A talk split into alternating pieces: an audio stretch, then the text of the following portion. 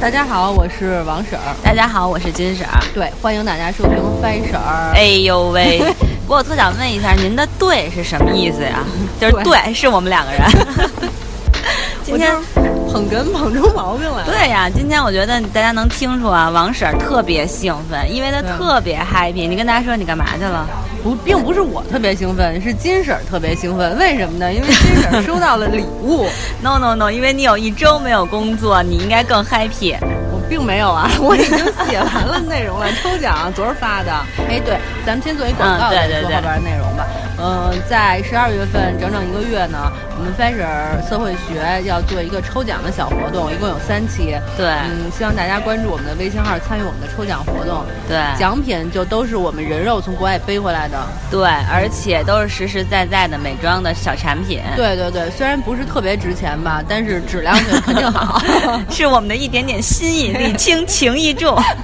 其实也不便宜呢，我那天看了一下。嗯，对，反正它挺实用的都。对对对，然后大家一定要来参与哈。对 Fashion 社会学， ，OK，、那咱们今天赶紧说正题。对，赶紧说说你这次出去玩去日本的感受。 对，那个金婶儿特别的心里过不去，就是因为我出去玩了一周嘛，她在这儿盯盯着家，我对觉得自己心里特别过意不去。但是收到礼物的那一刻，也觉得一般，因为礼物的价值不高。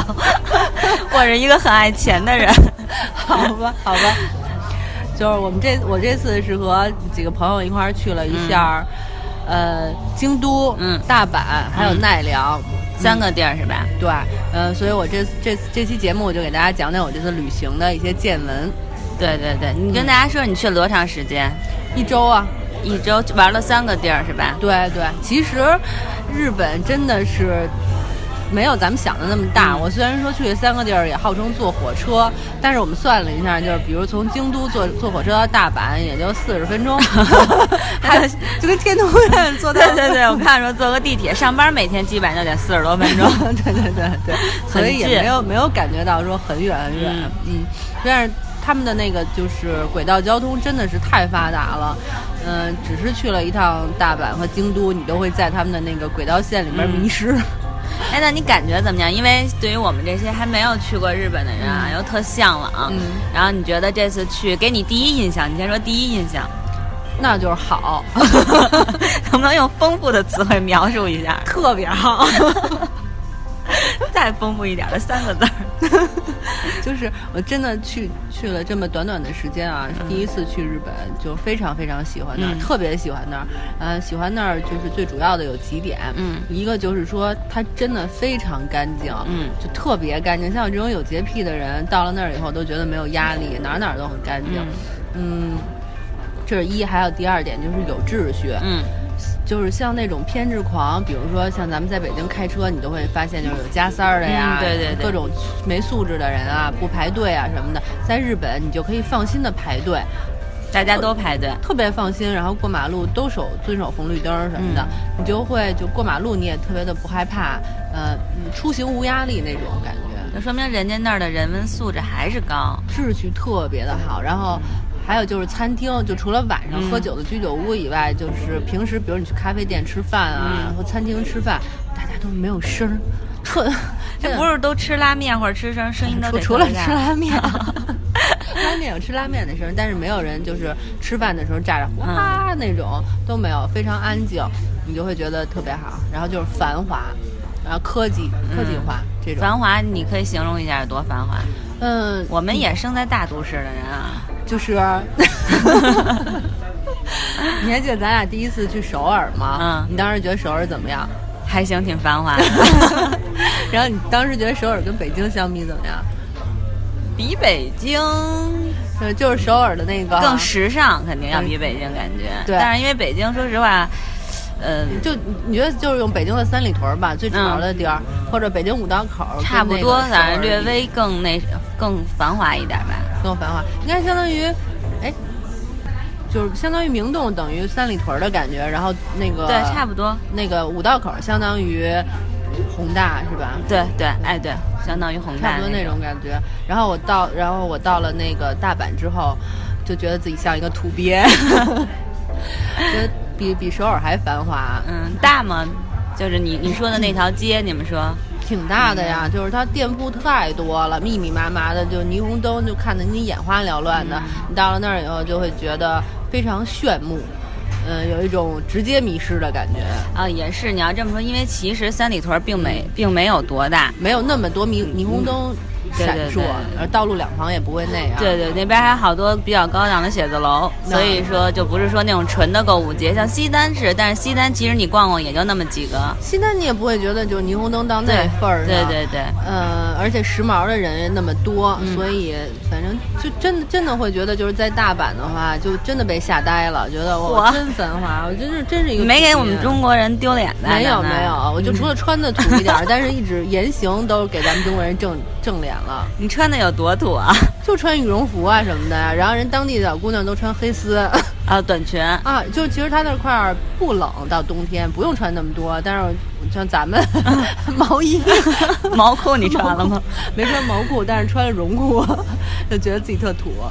其他的就还行吧，没没有丢脸。但是像去京都，这是大嗯阪，但是京都呢就完全变成另一副样子。京都就是一个古香古色的城市，嗯，你到了京都就感觉更好。反正我其实虽然说大阪很繁华，但我更喜欢京都和奈良。嗯你到了那种就是很安静的那种城市里边呢，你整个心情都慢下来了。你觉得京都像像咱们中国的哪个城市？原则上来讲，应该是像北京或者西安，因为它也是古都。嗯哼但是从干净的程度来讲的话，哪儿都不像， 特别干净。我记得我们去奈良的时嗯候，下了一天雨。 下了一天雨，你就在那个泥地里边走，嗯就是在那个地里边走，你肯定是脚上就是连水带泥哈，嗯根本就不是只有水，就没有泥、没有泥，我鞋一点儿都没脏，我。就这么干净，就这么狠。那他们那边的空气呢？怎么样？嗯肯定没有啊，那个雾霾了。特别干净啊！你待会儿给你看我拍的照片儿，那照片儿都直接就是不用加滤镜了，都特别透，非常干净。就是之前我看新闻有报道那个福岛的核辐射这个事情之后，然后日本人好多还都在戴口罩，说据说啊，现在可能多多少少还有一些影响。那边人戴口罩的多吗？不多，没有没有那么多，也有，但是就就特别少，特别特别少的那种，所以我也不太清楚。那就基本上其实空气肯定是干是好的，对吧？对，很好。哎，非常你有干净遇到明星吗？我好多明星都去日本嘛，没有啊？我一街头日本街头各种拍。没有，啊没有，什么什么都没遇到啊， 好奇怪啊！没有，没遇到。因为我之前看那个小猪啊，罗志祥和他那女朋友不也去日本嘛，然后也是对对，他们是不不是去东京什么的？那因为个不知道，没有具体看。因为我去的不是大阪，嗯还有那个奈良和京都嘛，而且我在大阪就是就待了一晚上加呃，应该怎么说呀？就是在大阪街头逛，真正嗯逛街其实就逛了一晚上和一上午，特别短，嗯而且人又多，我估计也许有吧，但真的看不见。嗯，哎，但是说日本的住宿都特别贵，而且那个每个房间都特别小。你们这次是哦住哪儿？这个我还真挺想说的，我们嗯哦这次是通过不是广告啊我知，Airbnb 上订的。首先价钱就特别公道，哎，所以我我觉得咱俩下次出去一定要用 Airbnb。我这次在去台湾也已经在用这个 Airbnb 订了两是个，吗？对，哎，我跟你说，我这次去清迈，我之前没从 Airbnb 上订，然后但是那天我看了一下，我发现我完全就用我订酒店的价钱可以订一个别墅，你知道吗？哦对确实哎是广 告。哎，对对对，其实真的是，真是挺实用的，因为我这次也是第一次订，就我去台湾这次也是第一次去，但是非常有特色，就是民宿你可以选。其实我觉得价格并不是说价格一定有多便宜啊，嗯因为就非像常我有去意思台湾什么的也都不便宜那个价格，但是就是有一些就比较有特色的那种民宿，然后嗯像你说国外，我看可能会更多的是有那种设计特色的嗯。，我们这次倒不是设计特色，我这次去京都住的那个第一间民宿，也就是从 Airbnb 上订的，是一个特别有科技感的房子，是它是真的是特别小。你你记得我原来那嗯大开间儿那房子吗？嗯，知道四十多平，对， 也就差不多那么大，就不一定有有我那房子大。嗯是嗯然后你们几个人住？四个人，它有一上下铺，然后嗯还有一张双人床，然后这样分着住。但是呢，呃，就首先很干净，这些就都不说了，床什么都很好，都不错，厨房也都不说了，主要是它的卫生间，我要隆重介绍 一下，呃那个特别有科技感，它它等于是一进去，左手边是卫生间，嗯就是马桶，嗯是一个单独的独立的，右手边是它的洗澡间，然后首先它的洗澡间是那种一体式的那种，嗯就是浴缸啊、地板啊中间没有接缝儿，就是整个一个嗯一个的那种，反正你会觉得很干净。然后呢，最关键的是，它那个洗澡间门口有一个面板，面板上有照明、有取暖、有冷风，还有烘干。嗯最逗的是那个店，就是那不叫店主了，就等于那个主人给我们发的邮件上，就是发了一个他的房子的使用说明。他就说哇，你洗完了澡以后，你如果嗯你洗衣服的话，你可以把衣服放在浴室里，嗯开了烘干，这样你的衣服就烘干了。等于它这个密封的卫生间其实还是一个烘干房。啊然后我们觉得太有意思了，就真的去试了一下。其实也不用不用洗衣服，但非得想洗一下，就把衣服洗了，挂在它那浴浴室里，然后开了一晚上的烘干，第二天真的就烘干了。我觉得特别特别好。哎，那你那是独栋的吗？就是说，因为我看好多是会合租，比如说我进一个两居室里边，然后我用一间，然后另外一个人用一嗯间。啊，我那是等于是呃一个楼里边的嗯单独的一个房间，但它是一个公寓，呃就是一个小公寓是吧嗯？对，然后它的卫生间还有一个特别好的设计。嗯，首先大家应该都知道，就是我去日本买马桶盖儿，为 什么？因为马桶盖儿真的很高级，又可以冲屁屁，哎呦又会烘干什么的，特别的干净，很好。 你没买吧？我没买，我没 买。这这个马桶盖儿我就不介绍了嗯，他们什么呃餐厅啊、卫生间或者那个机场的那些卫生间里。都是这都种是高级都嗯马桶盖儿，大家都能体会到，就不说了。主要是它那后边那冲水箱设计特别有意思，咱们那个不都是一个密封的那个嗯马桶的冲水箱吗对？但它那个其实是上面伸出来一个龙头，然后那个龙头呢底下有一个下水，然后嗯对着它那个箱子，我们就说哦，那这是为了让我们洗手的。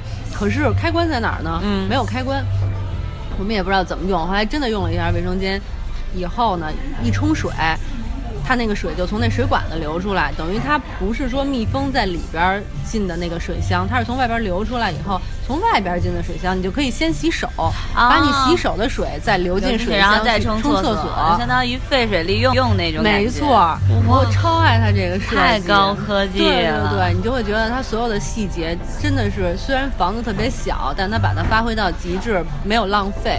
然后像垃圾分类这些，我觉得都没必要说了吧，对对对就人家这种环保啊，真的做得好。做的特别好。之前就是我听高晓松说，不就是他们真的是就是说把矿泉水是吧？啊你们也是对那么做吗？对它那个就是它有的地方是那么分的，但不是每个地方都有。嗯，就是矿泉水瓶儿盖儿和中对间那个包装纸。啊对对，它有的位置就是说这儿放瓶儿，这儿放盖儿，嗯但是有的地方就是说这块儿放塑料，这块儿放纸，就它不是都一样，但是它有上面有标识，你按照标识扔垃圾。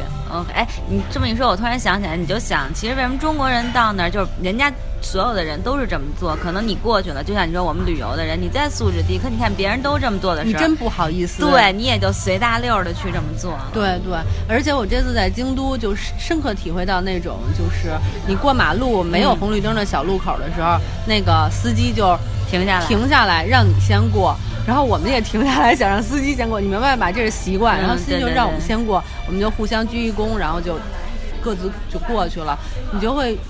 瞬间特别开心，你知道吗？那种安全感就就会油然而生，我就再也不怕过马路了。 真的是，你要在北京，哎，司机不是按滴，要么就是抢，要么就还得出来头，可能你要抢两步，他还得骂你一对顿。对对，完全没有人家那块儿，所以嗯反正就时时处处体现出那种秩序，让你特别的开心。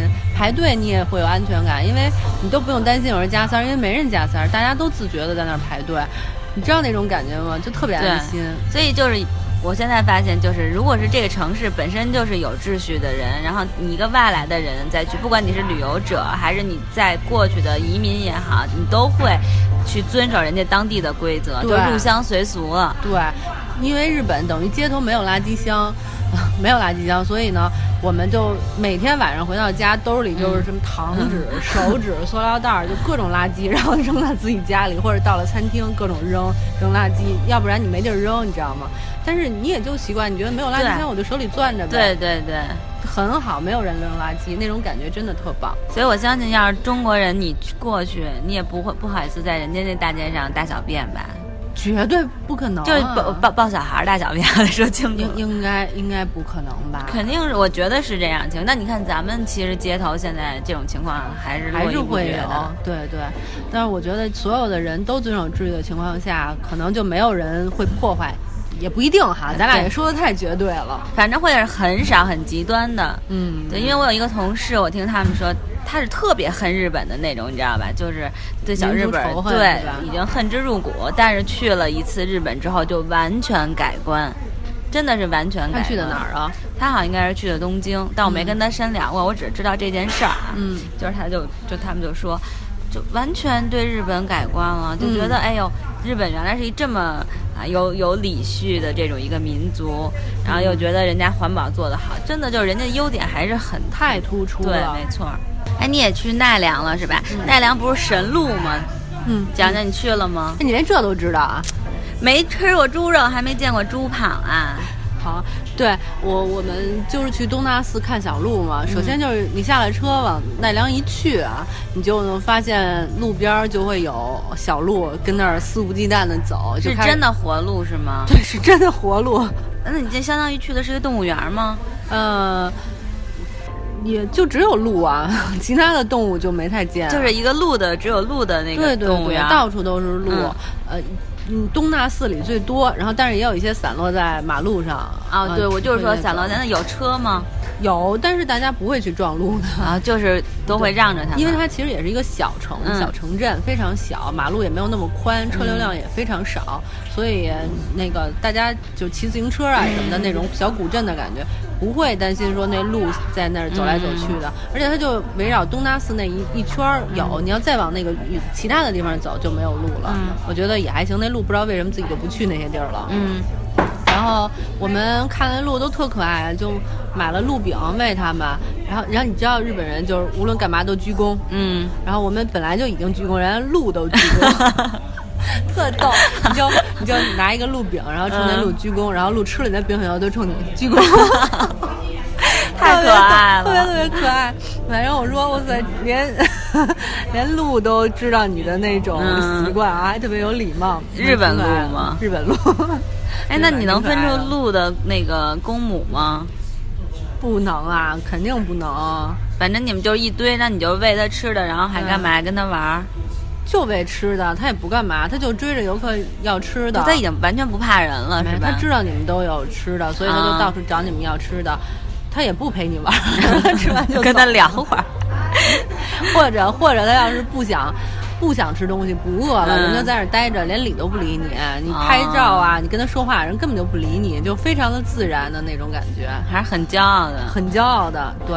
然后奈良不是以鹿著称嘛，嗯所以你就会发现他们，呃，商店里啊，那个各种纪念品啊，嗯全都是鹿，各种各种各样鹿的东西。呃，什么已经到娃娃极致了到极致开发的就所有就比如说你去地铁站里边的嗯那种便利店里，嗯、什么纸夹子呀、嗯或者纸张的那种印的呀，全都是鹿，就是各种可爱的鹿，小鹿、大鹿，还有那个嗯捏的纪念品，布娃娃、玩偶、首饰，嗯，服装、帽子，全都是。帽子还有鹿帽子呢，特别可啊爱，哎呀我有一张照片儿，待会儿给你看，我好还带了一下，但是特别贵啊， 你能不能别说这句话呀？那帽子四百多，就是一绒线帽子，四百多块 钱，那是还就一 般吧，其实也没那么可爱，难免平时戴不上。围巾上面印的鹿都都特别可爱，但是都挺贵的。虽然周边产品还都是开发到很极致的，很极致，都挺好的。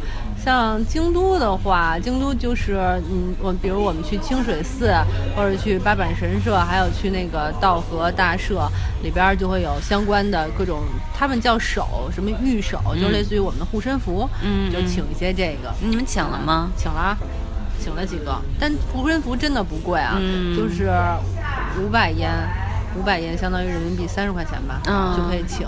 然后，而且好多的护身符都是类似于功德箱放在那儿，你自己拿，把钱放那儿就拿走，就把你自己放多少钱都 OK。对，然后我们还想过这个问题，我们说那个那会不会有人直接拿呢？后来我们自己琢磨了琢磨，说在佛就是到了寺嗯庙里、寺庙以后应该没对人敢这么干，所以就是还就挺你好的你可能会觉得至少你会有有这种报应的想法吧。 对呀，我明明就是求护身符，还白拿，这不合适吧？，对呀、嗯，对。哎，那你那和服是在哪儿穿的照相的？是在清水寺。哎，对了，如果要是大家听到我这一块儿的话，那个我挺想给大家一个建议的。 我们当时就是说，呃，不太不太清楚那块儿什么情况。怕那个和服就是会有好多嗯店嘛，不好不好约，所以我们就直接先在北京的时候就从网上预约了那个当地最大的店，嗯，就是预约了他们店里的和服去穿，嗯然后体验。结果等我们真的到了当地，发现根本就不用预约，就是当地好多，就是京都啊，当地好多好多那个和服店，呃，很多很多样子可以选，你完全可以放心，就不用预约，去当地选你觉得还不错的店。嗯因为我们当时选的是最大的那家嘛。它就会人很多，好多人挤在一个屋子里等着叫号换和服。嗯但其实稍微小一点的店就不会这样了。所以我就比较建议大家就不要那个提前预约，就选那种环境好的，选你喜欢的和服。反正就是到那儿就都会有，对嗯各种店里都有，是吧？对那你们那费用呢？费用费用的话，呃，它分好多套餐嘛，嗯我们选的是五千套餐，因为像我这种身高嗯啊，一七零是特体， 五五千是日元吧？五千日元。你都成特体了，啊，我是特体，他们说那个就接待就我是们的人女就说士里的特体是吧？对，嗯 那就是接待我们的人就说，你看这是三千元区、四千元区啊、五千元区，然后看到我说啊，你有多高啊？我说我一七零，他说哦，那你只能在五千 元区的这这这一块儿啊，这是一七零区，你在这儿来选。骗你的，骗你的，我 都是故真意的，他那架子上写着有标牌儿，就是身高是吗？对。对，特逗。那为什么呀？三千元期的是一米六的，然后四千是一米六五，没有没有，应该不啊是，可能、不是按身。高走的。我我猜啊，他可能比如说一米六或者或者一米五五到一米六五这一区就是都可以选，嗯然后但是超过了这一区的呢，就得就只有那么一块儿可以选了，是这那样你的。那个颜色就是样子，其实跟那边的一样吗？就是就是身高没不是特体区的，它样子就会多特别特别多，好几啊排可以选，特体区就一排， 我就在那一排里边选的，所以也没有没有什么。现在就是大家听了之后就觉得，其实长高也没有什么好处， 对，多花钱还样子少。对，可是就是像我们游客穿的那个和服，质量其实很普通啊，嗯那种料子都没有什么好的。你会看见，就是他会在那个柜台里边摆一些，比如就是很高级的那种嗯手工和服精致的嗯，什么绣的、刺嗯绣的那种。非常非常漂亮，可是像我们平时穿的就是一般印花的那种， 也没有什么特殊的感 觉，的确良的，嗯棉布的。都没有棉布那么高级，就是化纤的。那你们拍照呢？就是说你穿完以后，然后出去拍照，自己拍是吧？嗯等于就租和服而已。对，它就是租和服，然后租一天的时间，你穿上和服，愿意去哪儿都行，嗯你只要再按时间还回来就可以了。反正就是在那个京都的呃那京都，不，那你要是有本事穿着和服去别的地儿，只要你能在那时间回来就行，那去哪等儿于都行。一天三百块钱，其实还不不贵，对呀、是吧？不贵啊，就还挺合适的。那包括底下的鞋吗？木屐吗？包括呀，呃，还有一个袜子，就薄薄的那种，嗯就是分趾袜。我们当时还说这么冷的天儿穿这个得多冷啊！其实你真穿上溜达一圈儿一点都不冷，可是就是其实穿和服挺辛苦的，嗯你知道吗？就是因为那腰，你这次真的体会了才发现，就是它有好多层，尤其以腰。先穿一个内衣，人内衣外边围一层毛巾，毛嗯巾外边围一个腰带，腰带上头也不知道怎么再系根绳儿，然后再来一个就是脖子上的嗯那种内衣，把那内衣穿上以后，又在腰上又围了几圈儿，然后穿外衣，外衣穿上以后呢，还得在腰那儿折一个折一下，嗯你知道吗？折完了以后再拿那个腰带封上，然后都封完了，还有一个就是那种花腰带，嗯，再系上，裹在最后然后边在后边打个结，然后最后上面系一根绳儿，这腰上得多少层啊都？快喘不上气儿来了。但是保暖效果很好啊，对对，一点儿就都不啊你冷肚子绝对不会受风。而且你穿上和服以后，你会特别不自觉的，嗯就是挺着绝对不会弯腰，就这样。哎，那你看他们好多日本人都反而穿上和服以后，就也都各种鞠躬啊什么的，那他们就得不就不是说靠腰了，就得鞠到嗯靠90屁。股呗。对我我没太撅，但是其它虽然不影响你具体行动，但你不会愿意随便瞎弯腰的，嗯真的很累。那等于一天下来就你们都穿一天是吧？没有没有，我们差不多十一点多穿到下午三三点来钟就已经脱了，没就根本没有穿到那个极 限。我们心想就是不想穿了就不穿了，跟谁较劲啊？对，但哎不过我觉得想想就是穿着你们穿着那个和服，然后去逛那些寺庙，感觉特别有感觉。 特别有意思，就是好多好多人都那样穿。像我这种短发特别无聊，其实还嗯有长发，你可以梳做发型，他会给你做发啊、型，做成那个日日本的那种对发带型花儿什么的那种的比较有意思。哎但对但是其实我们这是和服体验，你还可以穿成艺妓，你知道吗？就把脸涂成，哦对对对，太有意思了把脸涂成大白脸，然后戴着假发，那个肩膀上露着半截儿肩膀，嗯穿那种大高鞋，戴着穗儿穗儿那种头发，也可以穿成那样。但哇塞那个不能游街，那就是拍照的艺妓体验，也挺有那意下思。下次咱们要去的话，咱们一定要我一定要穿成试试那样个，对对对啊肯定特别有意思。没错。我发现就是一聊关于旅行的事儿，就会收不住哈。没错，没完没了的就想聊。 对对对，不过今天时间差不多了，要不咱们先聊这么多吧。，行，然后下期你再给大家介绍介绍吃啊、购物啊和你们去的啊啊啊！ 好好好好好， 大家不知道啊啊啊是什么？对对对，大家接着听啊，下期我们揭晓啊啊啊是什么意思。好嘞，今天这嗯，么着好啊，拜拜。